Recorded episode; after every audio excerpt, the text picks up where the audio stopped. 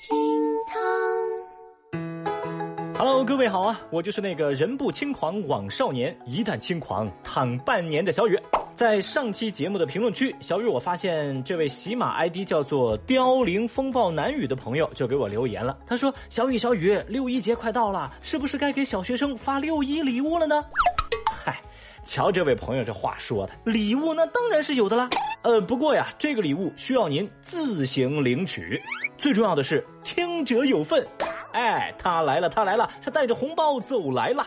是的，六幺八购物红包，它又双若着来喽。哦，各位赶紧打开你的手机淘宝，搜索“狂欢季一四五六六”，狂欢季加上数字一四五六六，就能够获得小雨为您准备的专属六幺八购物红包。五月二十九号到六月二十号，每天都能领一次，将会有机会开出大额红包。消费时无门槛使用，最高立减六百一十八元。哇！最近这两天，打开手机淘宝搜索“狂欢季一四五六六”，已经成为我的必修课了。来吧，各位，赶紧试试你的手气！欢迎运气王来到节目下方评论区晒个图，让小雨羡慕羡慕。记住了啊！打开手机淘宝，搜索“狂欢季一四五六六”，就能领红包喽。微博二百零九万人关注，儿子酒驾被查，父亲酒驾来接。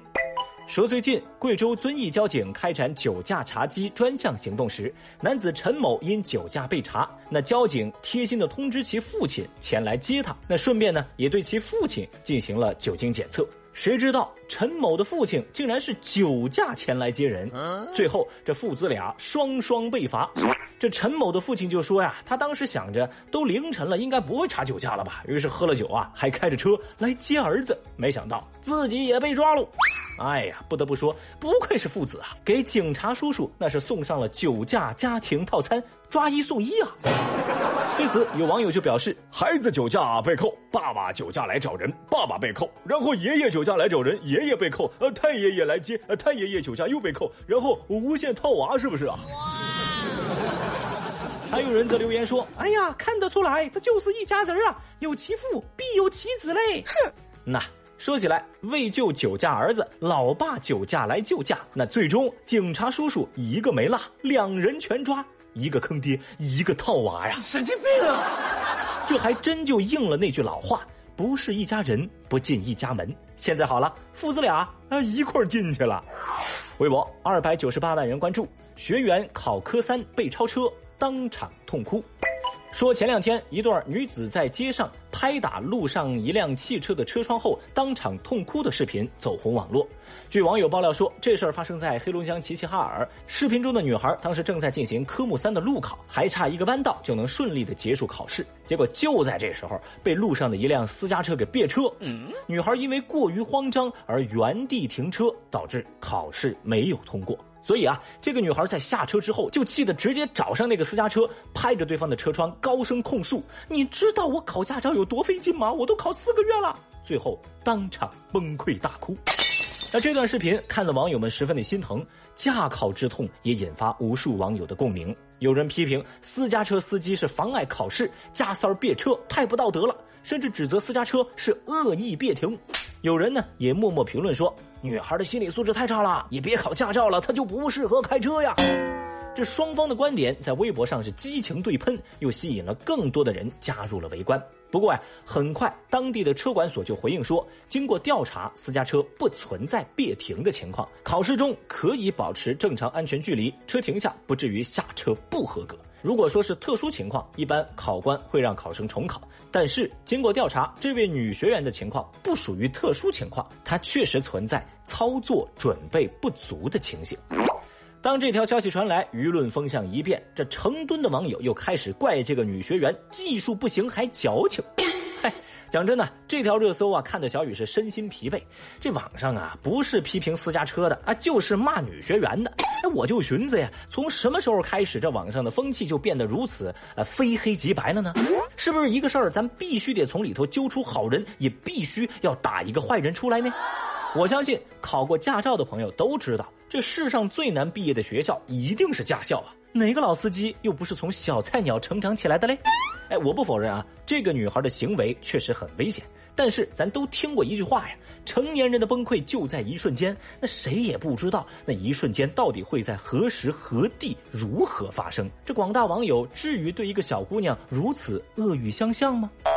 小雨，我只能说啊，幸好我考驾照那会儿啊，没遇到今天这些网友，不然呢，我觉得我活不到今天。想当年呢，我考驾照也不是一帆风顺，我就这么说，那时候我的悟性简直差到了驾校给我换了三个教练。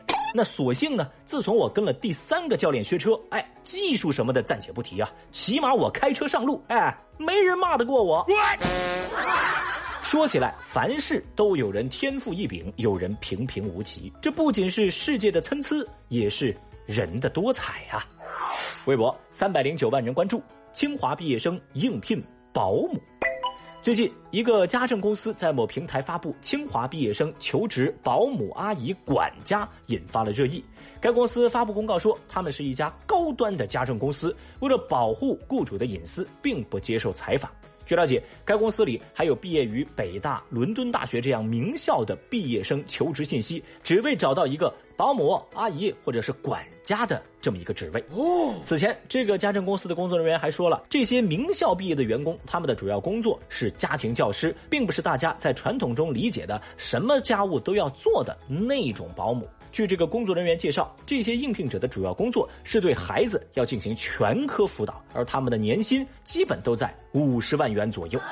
那么，在听过了公司的说法以后，很多网友就更不淡定了。他们觉得呀，清华毕业生应聘保姆那是大材小用，毕业了做保姆对不起清华的名头。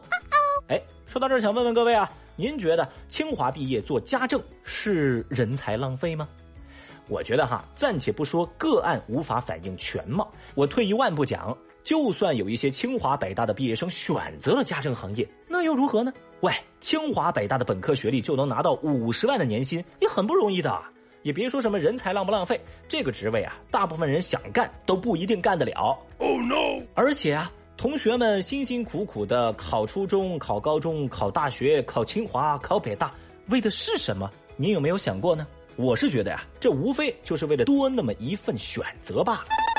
那话说回来，咱也先别去操心什么清华的、北大的毕业之后的发展了。我觉得呀，先操心操心自己，操心操心自己的孩子吧。微博三百一十九万人关注，没批改作业被要求手写情况说明。说明女士是一位广告业务员，她的儿子上小学三年级。有一天，她在跑外勤，在一个施工现场，孩子给她打电话了，说因为明女士没有批改孩子前一天的家庭作业，老师现在要求家长要手写一份情况说明。哎，注意啊，是必须手写。但当时明女士正在外面，也没笔也没纸，那写不了啊。于是她就告诉孩子，待会儿妈妈会专门编辑好一条呃情况说明的短信发给你们老师。但是孩子一听不乐意了，专门提醒说：“老师强调了，就得手写。”于是建议妈妈把情况说明的短信也发一份给自己，自己给誊写下来，再交给老师。这孩子的一番话让明女士当场崩溃。明女士觉得这是一个非常无理的要求啊！她不明白为什么批改作业是家长的工作呢？其实类似的情况和类似的疑问也一直都是网络上热议的一个焦点。而明女士的遭遇登上热搜之后，也引来了更多人的集体讨论。很多人说啊，我光是听着这个经历我都崩溃了，很难想象明女士一样的家长他们平时有多难。而大量的网友积极的在问题中找原因的同时，各方的声音也汇聚到了一起。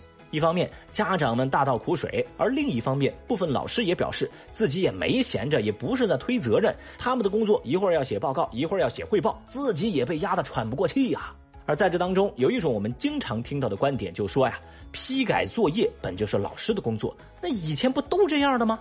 但是另一种观点又说了，你们小时候车马慢，现在高铁都飙到三百五了，那都不是一个时代了。内卷啊，你们没听过吗？哦，虽说各种观点在微博上还在争论，但有一点呢，小雨必须跟大家明确：教育部和各省市现在都有明确的规定，严禁给家长布置或者是变相布置作业，也严禁要求家长来批改孩子的作业。那说到这儿啊，小雨就想听一听手机边您的观点了。您觉得是老师更累呢，还是家长更累呢？来，节目下方评论区，欢迎说说您的看法。好了，以上就是今日份厅堂微博报，记得拿起手机，打开淘宝，搜索“狂欢季一四五六六”，领取小雨为你准备的六幺八无门槛消费红包哦，每天都能领一次，看谁才是那个幸运之王。解锁更多互动姿势，欢迎各位来到喜马拉雅 APP，找到微博报最新节目，给小雨留言。另外啊，新浪微博我也在等待你的关注哦。拜了个拜。